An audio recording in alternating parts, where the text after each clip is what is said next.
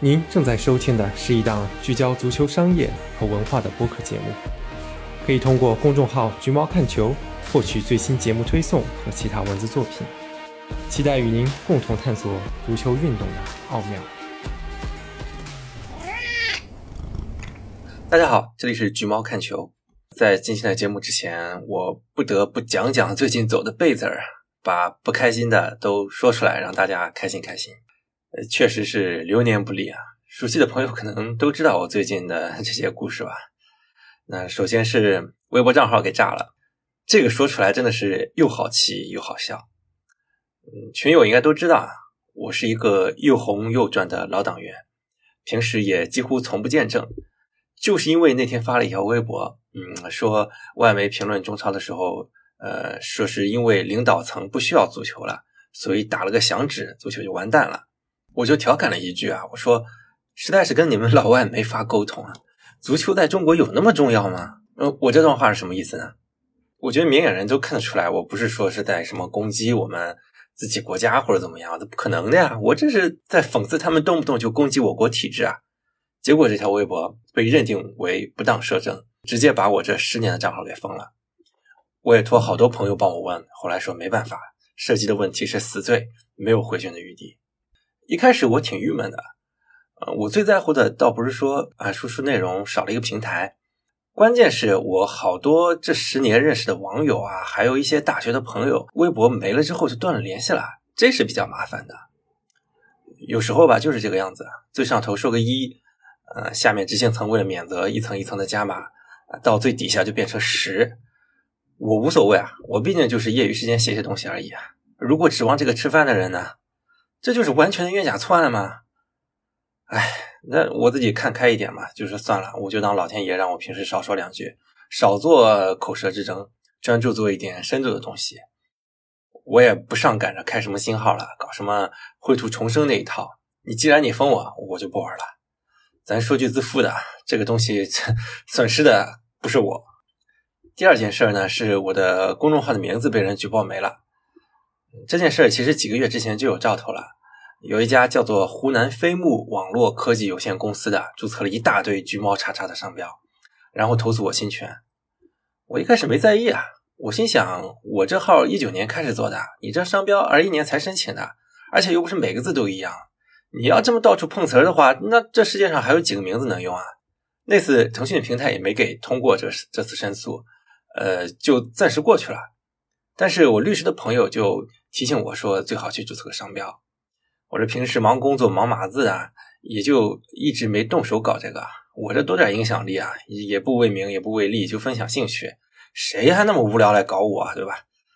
呃，除了那个什么橘猫看球红单，连我这点流量都蹭，我也懒得管他，搞得还挺逼真的样子。大家知道我从来不涉及赌球就好了。哎，事实证明我是图样了，就在我微博被封号的那一天。我又收到了这家公司的投诉，呃，时隔几个月啊，腾讯还是一如既往的驳回了，哎，但这次他不放弃，他又继续申诉，腾讯又驳回了，连续申诉了四次，结果腾讯第四次居然就给通过了，我是没想到，这算是怎么回事儿啊？我去查了一下，他家也没有注册“橘猫看球”这四个字啊，怎么就给通过了呀？哪怕注册了，法律上不还有一条对？注册商标专用权人禁止权的抗辩权吗？啊，为啥非让我改名字呢？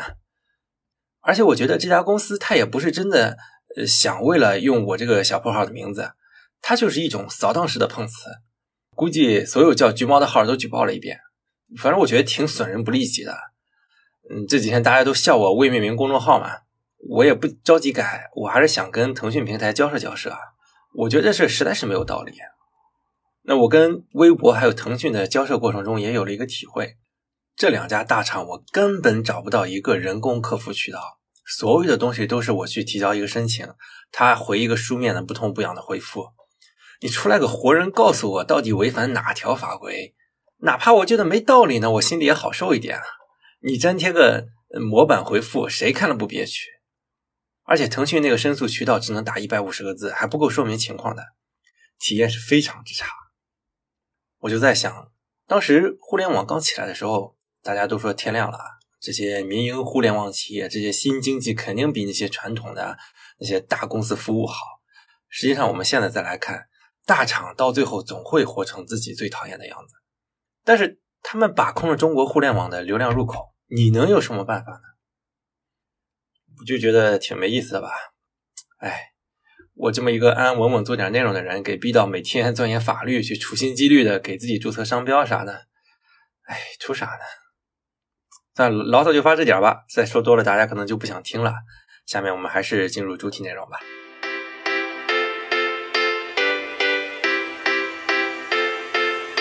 十月份纽卡收购案达成的时候，就有很多朋友来问我要不要做一期节目。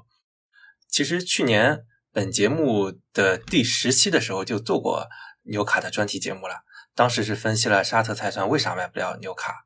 我当时还奉劝阿什利早点放弃，感觉沙特在英国买俱乐部是买不成了。最后是也是被打脸了。一开始没想做这么一期节目，嗯因为我第一时间就写了文章，我感觉把要点都说的差不多了。但是后续又发生了一些让我呃觉得反倒值得一提的一些点，今天就拿出来再回顾一下纽卡收购案的呃过程以及未来的发展。呃，要点我简单概括一下，就不展开了吧。大家可以呃回听一下当初那期节目，或者去公众号的文章里面回顾一下。呃，反正就是经过纽卡的老板阿什利坚持不懈的游走，以及背后的一些政治风向的变动，现在挡在沙特。主权投资基金这个 PRF 收购纽卡之前的障碍都被清除了，所以交易就可以执行了。那我们回看一下当时的两大障碍。第一个人权问题，说实话，嗯，成年人都知道就是糊弄小孩的嘛。在国际政治关系里面，人权从来就只是一个工具而已。既然狗大户那么罪大恶极，那怎么英美还跟他们来往这么密切啊？疫情爆发之前，英国和沙特之间每年的贸易额高达一百二十二亿英镑。沙特是英国在中东的第二大贸易伙伴，而英国是沙特2030愿景的战略合作伙伴。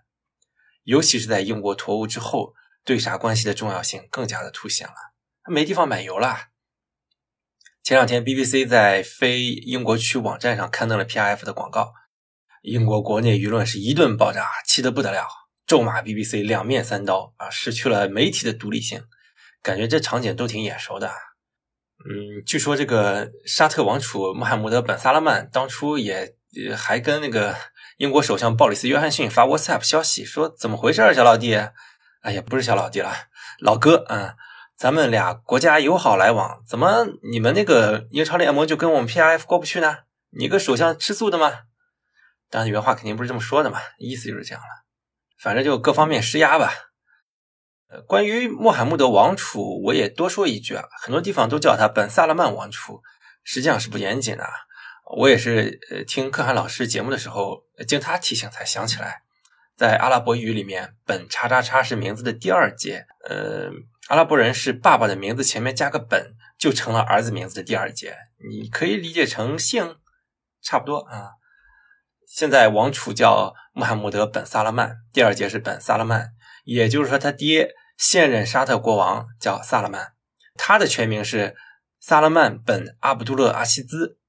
再往前推的话，那大家就知道了，这个穆罕默德王储的爷爷叫阿卜杜勒阿希兹本叉叉叉。实际上，沙特的名字不只有两节啊，再往后他还可以继续加。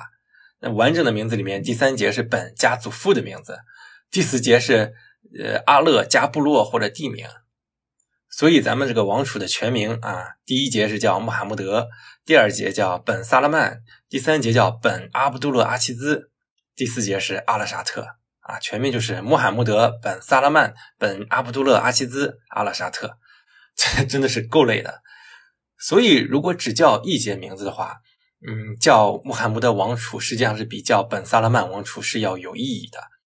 但是，鉴于穆罕默德在阿拉伯世界里面实在是太烂大街了，比如咱们当红的利物浦锋霸莫萨拉就是穆罕默德，对吧？英文世界里面叫这个王储，一般都是叫他前两节名字简称，叫 MBS，就是穆罕默德本萨拉曼的首字母。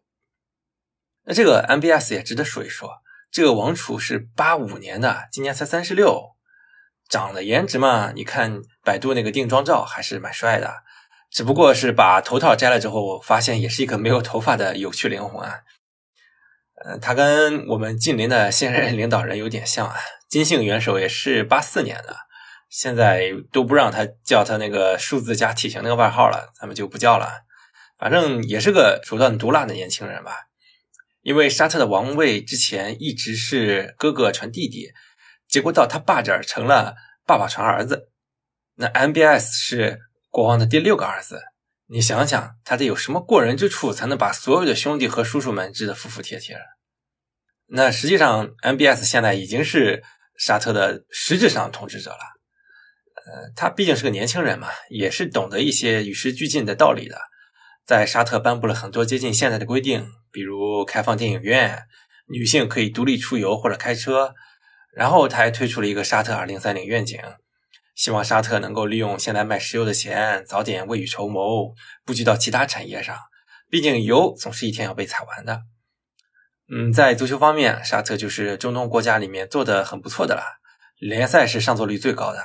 这个国足刚刚去踢比赛的时候，应该也体验过这个主场的氛围啊。疫情前，沙特还争着举办西甲、意甲、超级杯啥的，所以买牛卡真的是一个常规操作，不是新鲜事儿。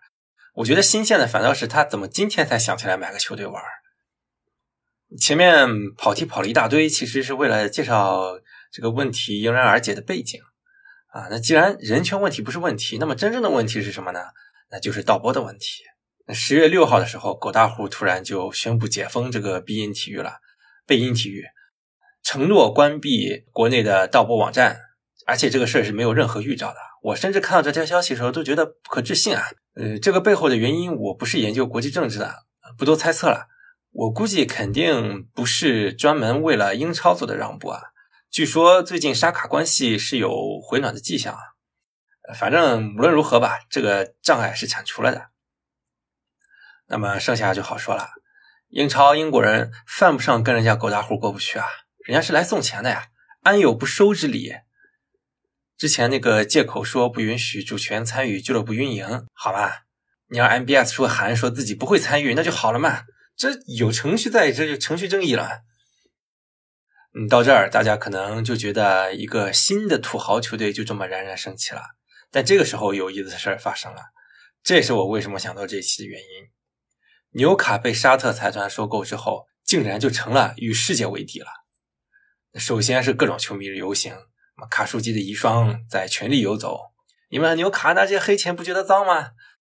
哎，人家真不觉得脏。最新的消息，纽卡的 LGBT 团体表示不会参与到全国各地 LGBT 团体反纽卡收购案的游行，啊，最后直接退出 Pride in Football 这个组织了。这组织一听名字就知道是在球场上搞事情的一个组织。所以你看，大家一扯到利益都是很现实的。球迷的话可以不听，但是俱乐部股东的话，英超总得听了。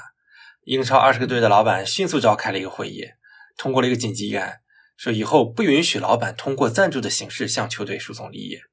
他们想第一时间掐死沙特通过赞助收入向纽卡注资的可能性。那投票结果是十八个队赞成，纽卡反对，曼城弃权，大家都懂的。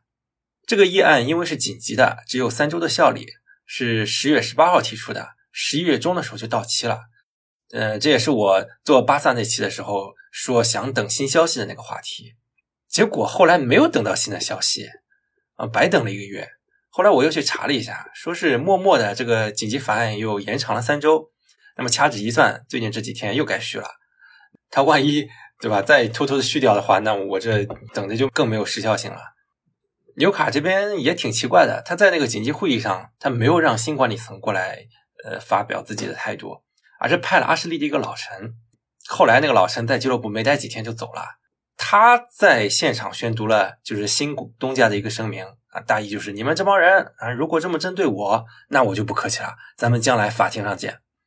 这事儿就显得非常的强硬，你自己人都不来，直接表达这么一个敌意不合作的态度，那就让其他队觉得挺不舒服的。嗯，有的老板稍微被吓到了一点，有的老板就比如说水晶宫的 Steve Parish。我曾经一起跟他开过宗会议，他就非常强硬，鼓吹大家不要害怕这个万恶的狗大户。但是我没有查到哪个消息源透露过这个临时议案的具体内容啊。因为你禁止老板输送利益，实际上是存在技术上的困难的。你怎么定义哪些势力是老板那头的呢？比如大巴黎现在的胸前广告商雅高，卡塔尔投资局是他小股东，不是控股股东。那你能一口咬定说雅高这笔赞助就是卡塔尔人变相输送利益吗？PIF 投了那么多各种各样的企业，比如迪士尼啊，如果迪士尼来收赞助纽卡，这算是老板变相注资吗？我听那些记者的画风啊，感觉这种方法也不行，那就是任何有股权关系的关联方都不能赞助。那么问题来了，可不可以通过没有明面上有股权关系的实体来赞助呢？那我的感觉就是。你可以像当时曼城玩弄欧足联一样，因为毕竟有钱有势的人，他有一万种方法达到自己的目的嘛。你比如说埃弗顿老板莫须里的好朋友乌斯马诺夫，他就通过 USM 这家公司赞助了呃埃弗顿的训练场，一年一千二百万，训练场不是球场。他还花了三千万购买了未来冠名埃弗顿新球场的排他权，这事你说扯不扯？一个排他权就值三千万了，那这算不算老板变相注资呢？如果算的话，投赞成票的埃弗顿是不是搬起石头砸自己的脚呢？如果不算的话，那看起来其实好像也挺好绕过去的。但是狗大户心里苦啊！我这刚接手，球队保级都成问题，你们就这么搞我？说实话，我觉得这事儿有点丑陋，摆明了就是一个针对人的举措。那你为什么当时曼城崛起的时候不搞人家？为什么埃弗顿搞这些交易时候不搞人家？偏偏搞人家一个可怜了十多年、刚有盼头的纽卡呢？这件事我在社交网络上看到很多人表达各种各样的态度啊。我自己就是一个纯粹中立、看热闹的心态。你看热闹不嫌事儿大，最好你纽卡跟着阿联酋、卡塔尔还有阿布这些石油资本一起卷，卷到地球毁灭。这当然就是开个玩笑嘛。我觉得认真来说的话，怎么看待这件事儿呢？如果你是英超某个球队的球迷，你纯粹站在主队的角度来看的话。我能理解你对他们抱有敌意，你多一个竞争对手肯定是不好的嘛。但是如果你不是某个队的球迷，你纯粹站在中立的角度，那我觉得没有理由不让人家投纽卡呀。阿布可以投切尔西，让切尔西人民站起来；阿联酋可以投曼城，让曼彻斯特一半的人民站起来。那凭什么不让狗大户投纽卡，让纽卡斯尔人民站起来呢？尤其人家被阿什利压迫了十几年，压抑了十几年，那你说狗大户没人权？那没人权没爱的他们跟绝大多数世界上的国家都保持着友好交往的关系啊！就哪怕现在喊着抵制 P R F 的除纽卡外的所有英国球迷，他们敢说自己的生活跟英国从沙特采购的石油没有一丁点关系吗？而且人家也准备像阿布扎比一样投资当地更多的项目，建设当地社区，那凭什么不让人家纽卡人民幸福一把呢？在全球化的背景下。这都是不可避免的事儿吧？我一直觉得政治这个东西少带入到生活里面，因为我们往往没法对其中的利弊做出非常清晰的判断。作为一个经常被西方污蔑的国家的公民，而且是党员来说，嗯，少去评判一些自己不了解的事儿是一种素养吧。我以前节目里也都说过，古往今来，很多现在所谓的老牌豪门，当初不过都是一个土豪或者一个政府通过钱给砸出来的，比如老贝和米兰。比如加泰政府和巴萨，嗯，正如我们最新看到的崛起的切尔西啊、曼城啊，我们没有道理突然就阻止某个队崛起啊，这是不公平的一件事儿。因为足坛它缺少财政公平，不是球队个体的错，它是一个系统的问题。你现在去针对一个球队，遭殃的就是那个球队的球迷。况且我们都还不知道未来狗大户是怎么个玩法，因为他新任的这个主教练埃迪豪是一个。嗯，当时陪着伯恩茅斯从低级别一步步升上来的，他是一个长期建队型的主教练，并不像是那种急功近利缩一把的那种教练。当然，你也可以说他是备选方案。可是，嗯，目前纽卡管理层透露出来的口风也是会更加注重青训建设，呃，利用纽卡作为东北部城市周围没有太多好的球队这么一个优势，网罗更多的人才。我隐约的有一种感觉，当然这是纯猜测，很可能被打脸。我觉得纽卡的崛起可能会是一个循序渐进的过程。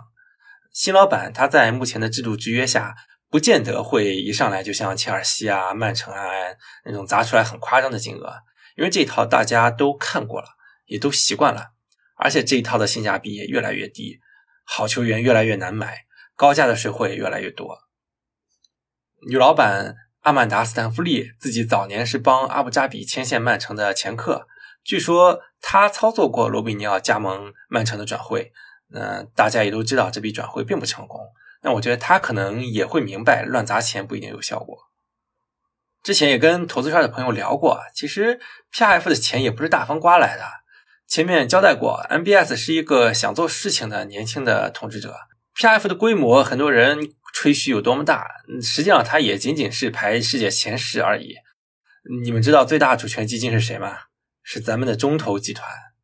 那他 PRF 东投一点儿西投一点儿很快其实钱就不够用了。他们要布局的产业太多了。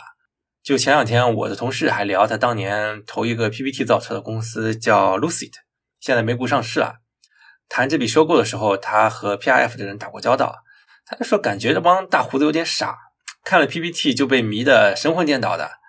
但是人家 Lucid 上市之后还真就赚钱了，人家市值还一度超过了小鹏、理想的。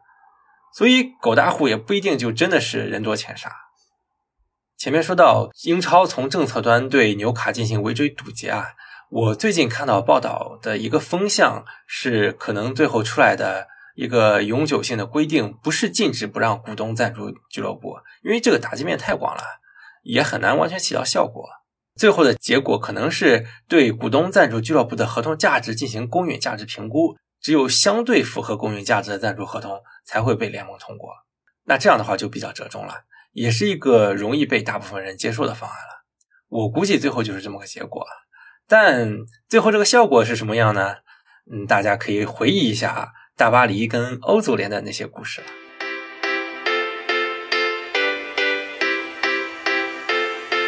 下面聊这个话题，我前不久也刚刚在央广的《决胜时刻》节目里面聊过，跟上一个话题一样，文章里写过的东西我尽量就不重复了，大家都可以去看文章找细节。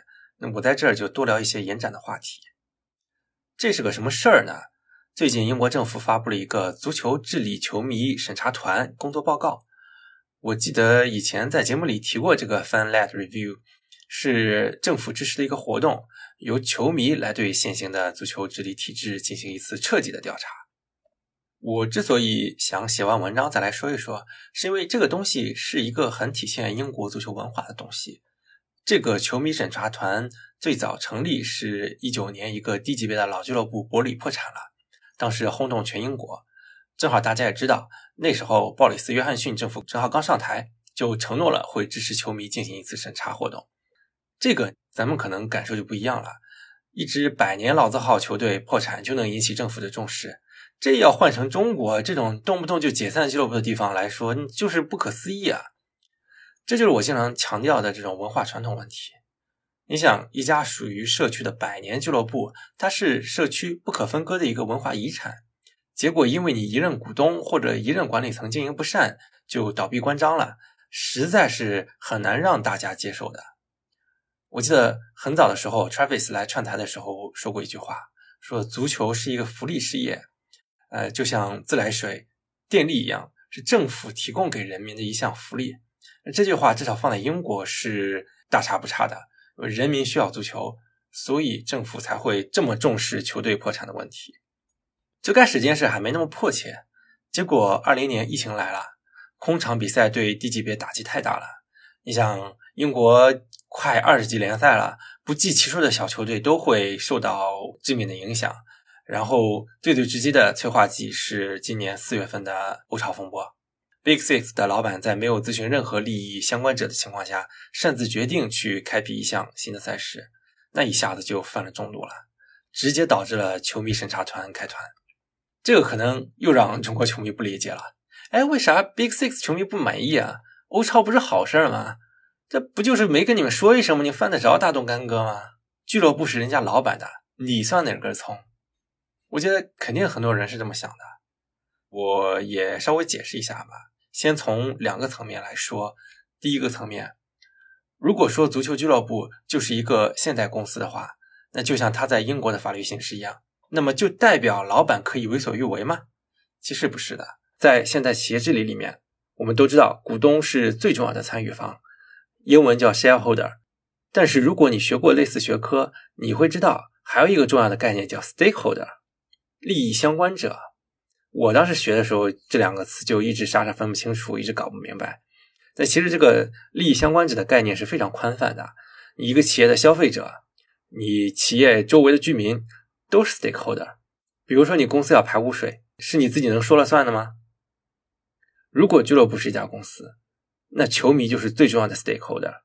你说你做出成立欧超这么重大的决定，能不考虑球迷的态度吗？当然，这只是一个狭义的角度了。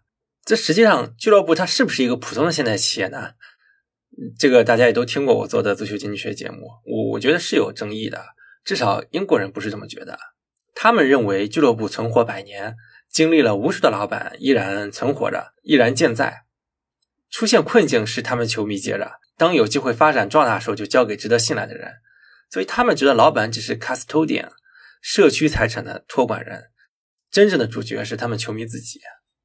而且，英国作为一个左翼思潮比较盛行的国家，对于足球的理解，它并不是强者统治，它不像我们通常的观念啊。因为咱们看欧洲五大联赛，那看的都是豪门，那仿佛这小球队天生就是给豪门当陪衬的。但实际上，大家都是金字塔里的一部分。你说欧超这种典型的精英主义，肯定不会得到至少英国球迷的同意的。所以，欧超非但没能给这些老板提供捞钱的好机会。反倒是加速了球迷审查团开团给他们找麻烦。那么这个审查团的主席，呃，领导者叫特雷西·克劳奇，是一个女士。她虽然不是球员，也不是俱乐部员工，但却是在英格兰足坛出镜率很高的一个政客。她应该是呃青年时期做过女足球员，就是没有成为职业的那种。然后后来做过保险行业，呃，慢慢的进入了政坛。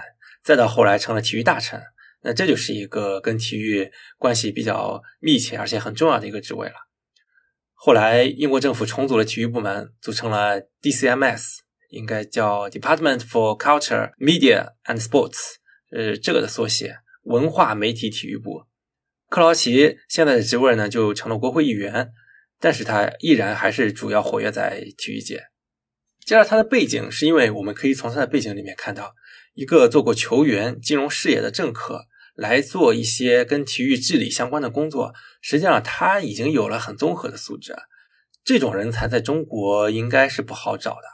我们要么就是一直干体育口的人，太过于沉浸于小圈子里面，缺乏各行各业的综合经验，缺乏高视角的战略眼光。呃，那有时候又会有一些其他人行业的复合型人才过来管，那其其实他们对足球行业的了解又没有那么深刻。结果就被大家觉得是业余啊，又反过来说专业的事儿应该由专业的人来做，所以这就是成了一个僵局了。那在这我还得强调一点，就是克劳奇他其实是一个保守党党员，保守党实际上是一个略倾向于自由资本主义的党派，他们觉得应该要少监管。但是在足球方面，克劳奇他还是能够站在球迷的视角，经过了调查之后，提出来一个最最重要的建议，就是成立独立监管机构。简称 IREF，Independent Regulator of English Football，这是报告最最核心的一个主张。很多其他的建议未来都会是通过这个核心主张来展开。什么叫独立呢？顾名思义，就是它不依附于任何的实体，它不像英超一样，股东是这些球队，那肯定到时候是围绕英超这二十个球队的利益来做决策。那它也不依附于政府。像当时刚提出这个概念的时候，很多英国人就很反对啊。你想想，在西方社会里面，自由主义那么盛行的地方，你说我出来一个管你的，他们第一反应是什么？你是想学本朝鲜吗？对吧？很多人就是这么批评这个提议的。但是至少从概念上来讲，这个 IREF 啊，或者叫 RF，虽然它是政府的支持下成立的，但它并不是政府的直属的一个下属部门。将来招聘呢，也都是独立的招聘职员。只是说每年去跟政府做一个汇报，那他具体干嘛呢？他不会跟中国足协一样什么都干，他的权利说白了就只有一条，但是呢是最最要命的一条，就是他是负责给俱乐部发牌照的那个机构，厉不厉害？你不满足他的要求，你就踢不了比赛，所以这个职责是既简单又要命。发牌照的依据是什么呢？首先你最起码得满足财政要求吧。以前这种事后看利润表就行了的这种监管已经被证明是毫无用处了。可以去学西甲、德甲事前审批，你把预算给我，我给你留足呃应急的流量，你在这个范围里面运营，呃多大屁股穿多大裤衩，有问题吗？没有问题，挺好的呀，这不好事吗？我不太明白，一提到监管就说，哎呀，英超这些好日子过得不够吗？要学西甲、德甲，不是一回事啊。他监管你不要乱花钱，不碍着你收入高的花的多呀。然后呢，还要建立股东注资的监管机制。以前可能说你会买单，投多少就买多少人，呃，有一天突然不投了，俱乐部负债那么高，别人也接不起，就跟中超一样，就陷入很困难的局面了。现在呢，他是要建立一个机制，摆脱这种局面。具体怎么做呢？报告没有说啊，只是指了一个方向。嗯，其实也好说了，比如像西甲那样，我投的钱不能当年全花完，要摊在三四年里面花完。那就很好的防止了突然跑路的话，俱乐部不行的情况。呃，毕竟你一般新签一个球员的合约也就这个年限。还有呢，这个 RF 还要管所有者审查。嗯，英超这些年搞了很多不靠谱的老板，大家可以去听我讲英冠那一期啊。实际上，所有者审查是有很大问题的。那这一块 RF 也要从严抓起。那这个机构实际上承载了报告里面所有的理想主义情怀。比如在球迷做主的相关提议里面，要求球迷成立影子董事会，参与重大决策的征询，还有球迷在球队遗产事项里面的 Golden Share，呃，黄金股，这些都是发牌照的先决条件。然后 RF 还要督促着英超跟 EFL 达成和解。英超当年踢开了 EFL 几级联赛，呃，自己去吃肉去了，现在底下民不聊生了，要不要回馈一下这些供你们踢出来的兄弟们呢？啊，那如果这俩联盟自己达不成和解，那就 IRF 出来替他们决定，到时候就由不得他们来决定了。这块呢，其实抛开 IRF 的职能，嗯，均贫富这一块也是报告里很具争议的一点。嗯，在英国也引发了英超俱乐部，尤其是非 Big Six 的其他十四支球队老板的不满。大家应该还记得，我之前做过那期英超大图景计划的详细解读。中文媒体把这个提案概括为“地主带着农民打中农”，呃，这种提议最惨的就是这些球队了。他们的财力不如 Big Six 有统治力，但是呢，又要被当做英超球队这样薅羊毛。包括交一个新的团结税这个提议，其实现在俱乐部转会的时候已经有百分之五，呃，马上要提升到百分之六的一个非法规定的团结税啊。这个税是要拿出来补贴球队青训期间各个俱乐部的，是一个很好的制度。那英超自己也已经有了一个百分之四的团结税，是用来建立职业球员养老金计划的，也是个好事儿。现在呢，你又要蹦出来一个团结税，具体是百分之几没有决定，但是说是用来支持低级别球队和草根足球发展的。呃，你说这事儿对不对呢？我觉得你得看你从哪个角度来考虑这个问题了。这其实跟社会发展是一个道理的，先富带后富。总归是要至少往共同富裕方向做努力的表面工作。比如，你要是觉得英国均贫富不对，那你在平时生活里面是不是支持国家支援西部欠发达地区的建设呢？是否支持嗯收富人税、遗产税这些东西呢？所以，这东西就是纯粹的左和右之间的角力的观念之争。呃，这里呢有一个好处，就是英超目前在全欧洲的财力优势已经被建立起来了，而且不是领先一点半点。嗯，在可以预见的时间里，可能也很难看到哪个其他联赛能吸到英超的尾气了。所以你做这些也确实可能是个好时机啊，再早一点可能也不合适。我讲这么多，看起来像是支持球迷报告的观点，刨除掉我的确在足球上是偏左之外。也是想提供中文足球报道里面一个比较少的视角吧，因为我们习惯于关注精英，忽略底层的东西，所以在足球上总是不得要领。实际上，我肯定是没有天真到觉得这个报告的建议真实施了它就多么多么好，反而我可以说肯定会出很多麻烦。以英国人办事这个不靠谱程度来看，而且任何东西都有两面性，有好处它就一定有坏处嘛。但是我必须要驳斥的是，我当时发文章的时候评论下面一些很不靠谱的言论，啊，比如说什么，这就是英政府准备薅海外资本的羊毛，什么什么的。那我觉得这些都是完全不理解文化、不理解来龙去脉的一些观点。嗯，回到这些建议来说的话，其实，嗯，也有一些方面在批评这个报告年轻怕重，很多关键的地方把锅甩给了未来的 IRF，啊，没有趁着政府最支持的时候直接大胆推进一些改革。这个怎么说呢？我觉得就光这一点儿就已经被攻击的很厉害了。嗯，我想克劳奇肯定也是要评估最后的可实施性啊。嗯，我看到报道，呃，还有他在播客上讲的，他对现在这些，呃，至少这个独立监管机构的成立还是很乐观的。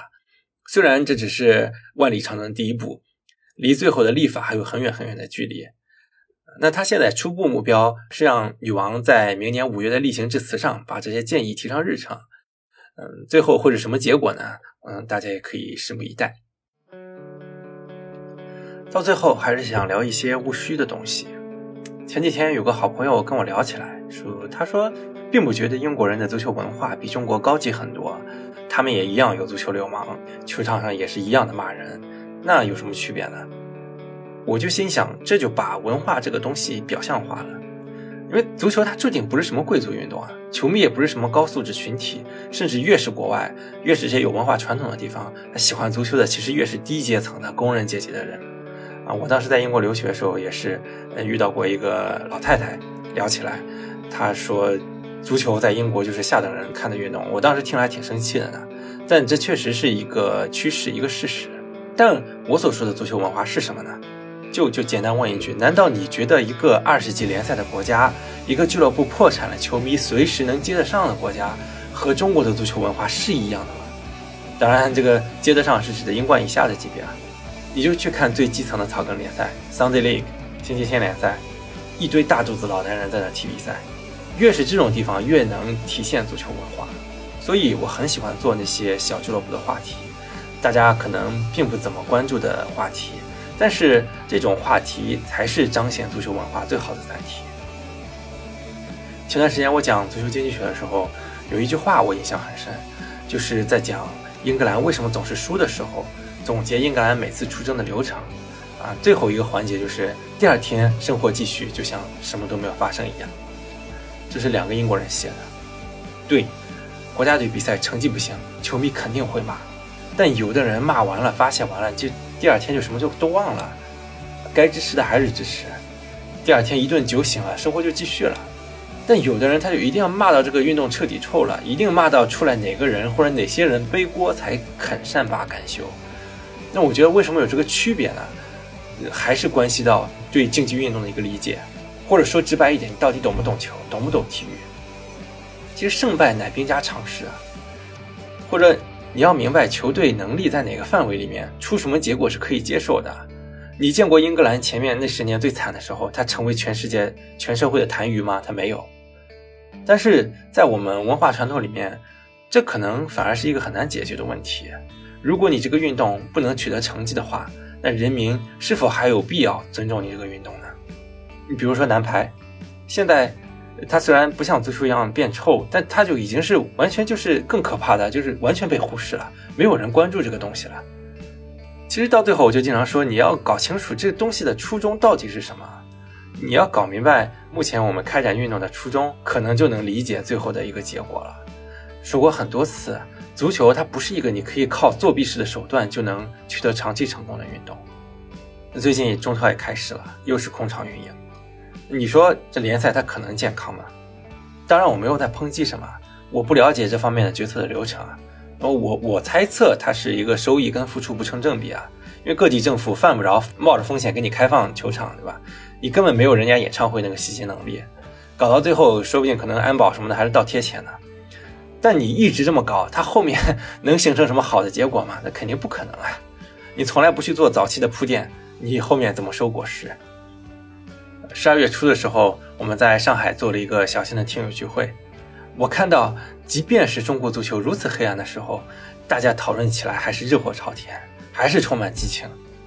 很多年轻的朋友还是义无反顾地投身到体育行业里面，哪怕他现在并不赚钱。我觉得，我真的希望中国足球或者说中国体育能成为一个值得让大家热爱的东西。虽然我知道决策层或者说社会大部分人的认知也许并不理解这个东西，但我还是会一直心怀希望，继续这么热爱下去。我也相信一定会有人跟我一样热爱下去。足球这个东西啊，它真的不是只有赢才有意义的，也是向所有的从业者跟热爱者致敬。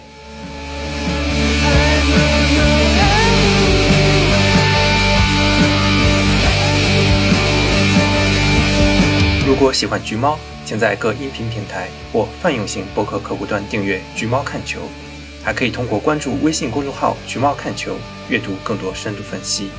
同时，可以在公众号回复“听友群”获取入群方式，大家一起探讨关于足球财经的话题，共同提高。我们下期再见。